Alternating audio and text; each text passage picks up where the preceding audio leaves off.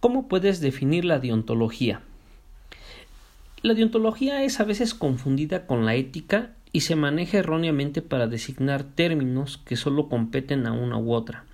toda vez que la ética es algo interno de las personas, en las que se conjugan sus valores, la educación, la cultura, las creencias, incluso hasta su personalidad. En cambio, la deontología es la ciencia del deber ser.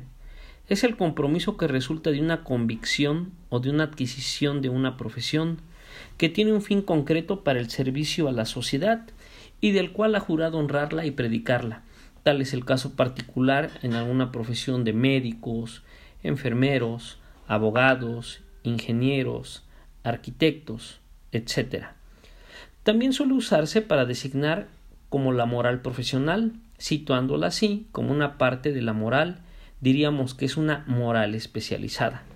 Pero también, según Aristóteles, la deontología como ética profesional ha acuñado la distinción conceptual entre la poesis y praxis, es decir, entre producir y actuar. ¿Cómo puedes definir las celebraciones del Día de Muertos en México? La celebración del Día de Muertos en México es una celebración ya desde hace muchos tiempos, radicada aquí en México, por lo general en todas las partes de la República Mexicana se respetan estos días de muerto, en especial el día 2 de noviembre, que es por las creencias que tiene uno a través de los años que nos han inculcado nuestros abuelos, nuestros propios padres, pues se les se les hace una ofrenda a nuestros, a nuestros difuntos, que en algún momento se tiene la creencia que cuando se les pone la ofrenda con pan, fruta, unos tamalitos,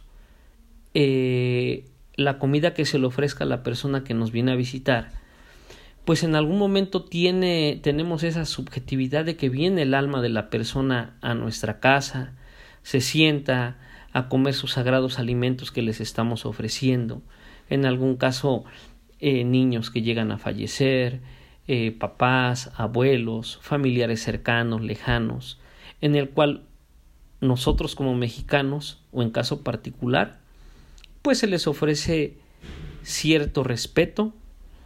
a las tradiciones y pues en esta situación es algo muy bonito que año con año se sigue manejando y nadie lo ha dejado fuera de, de los corazones de cada uno como mexicanos, ¿verdad? ¿Cuál es el quehacer de la cultura en un país y cómo influye económicamente en la sociedad? Bueno, pues la cultura de un país se va arraigando con tiempo en el cual, pues, eh, debido a los cambios que estamos viviendo en este 2020, propiamente en el mes de marzo, con, la, con el COVID-19, vino a ser un cambio rotundo a la forma de trabajo, a la forma de estudio, porque en alguna manera eh, esta situación cambió la economía del país, todas las personas estaban forjando a una forma de trabajo, a una actividad diaria, pero lamentablemente en esta situación vino a baja la economía, ya que nadie lo esperaba, esto fue a nivel mundial, pero bueno, poco a poco se va normalizando esta situación y pues lamentablemente ya sea por una cuestión eh, entre países para ver quién tiene más poder o no, lamentablemente las personas con menos economía son las personas más vulnerables que están de acuerdo a, las estadísticas en el país de México. Para las personas más pobres les está afectando demasiado. Y pues lamentablemente nadie se ha puesto a pensar en, este, en estas personas, ¿verdad? Bueno, ¿cómo puedes definir el concepto del deber? El deber es el actuar del ser, el producir, con un el producir con un profesionalismo la responsabilidad y la convicción